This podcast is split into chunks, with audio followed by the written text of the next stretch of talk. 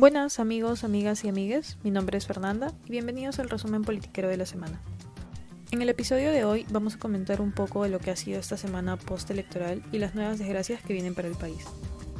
Las elecciones presidenciales fueron hace una semana ya, pero seguimos sin poder decir que ya tenemos un presidente electo, pues una vez más la señora Keiko Fujimori alega un fraude en las elecciones.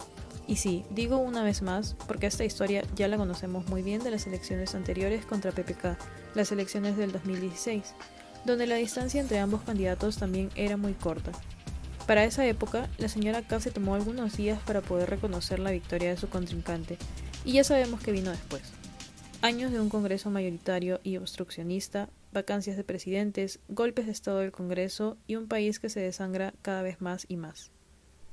Para el día de hoy, sábado 12 de junio, la OMPE ya procesó todas las actas y están contabilizadas a un 99.89%, y el profesor Pedro Castillo tiene exactamente 50.145%, lo que es un total de votos de 8.830.647, mientras que la señora K tiene un 49.855%, con un total de votos de 8.779.709 votos. La distancia está por menos de 51.000 votos. Sin embargo, de eso se trata la democracia, ¿no? De la decisión de la mayoría de los peruanos. Hablando desde un punto de vista muy personal, ambos candidatos me parecían pésimas opciones. Y yo sí tenía mi voto definido, pero también tenía muy claro que, salga quien salga electo, había que respetar la decisión mientras esta fuera transparente. Sin embargo, ambos candidatos, el mismo día de la elección, dejaban entrever que ya se venía preparando un fraude en contra de cada uno. Ambos deberían haber llegado mentalizados a aceptar su eventual derrota y poner el hombro para trabajar en reconstruir un país que no solo está golpeado por la pandemia, sino que viene pidiendo a gritos reformas que puedan ayudarlo a salir de esto. El domingo de las elecciones salió el primer flash electoral en América Noticias y mostraba a Keiko por encima de Pedro por menos de un punto porcentual. Sin embargo, cuando se lanzó el primer conteo rápido de Ipsos, la figura se volteó y Castillo pasó a liderar. Desde entonces, Fuerza Popular se ha dedicado a tratar de sabotear el conteo de votos y de denunciar un supuesto fraude, aunque después dijeron que no creían que fuera fraude, pero después volvieron a decir que sí era fraude.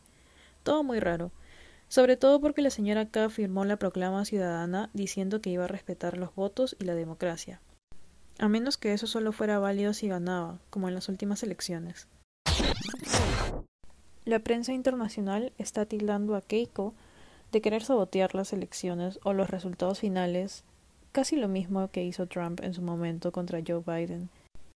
Y la verdad es que Keiko o cualquier candidato para tal efecto tiene derecho a reclamar unas elecciones justas, un conteo de votos transparentes, sin embargo, en el Perú no solo contamos con la OMPE y el Jurado Nacional de Elecciones, sino que también vienen observadores internacionales y vienen otros organismos que se encargan de verificar y de cerciorarse de que hayan unas elecciones limpias. De hecho, estos organismos internacionales o estos observadores felicitaron al Perú por unas elecciones transparentes. Y después de esa respuesta, la señora Keiko no cambia su discurso. De hecho, para el día de hoy, sábado 12, convocó a una marcha para que se hicieran valer los votos y se respetaran. Todos los ciudadanos tenemos derecho a marchar por algo que no nos parece justo. Sin embargo, algo que me parece muy mal a mí es que la señora Keiko convoque a la marcha en el campo de Marte, que es un centro de vacunación muy grande, cuando la pandemia está todavía en todo lo que da, y de hecho se tuvieron que cancelar las vacunaciones del día de hoy, ya que los manifestantes estaban acercando al lugar y no se iba a permitir tener un orden. Bueno, y como ya es costumbre, seguimos con esta incertidumbre y quién sabe hasta cuándo seguiremos así, porque los abogados de Fuerza Popular quieren bajarse unos 200.000 votos de provincia. La denuncia, de hecho, no había sido aceptada, ya que se había presentado cuando el plazo ya había vencido.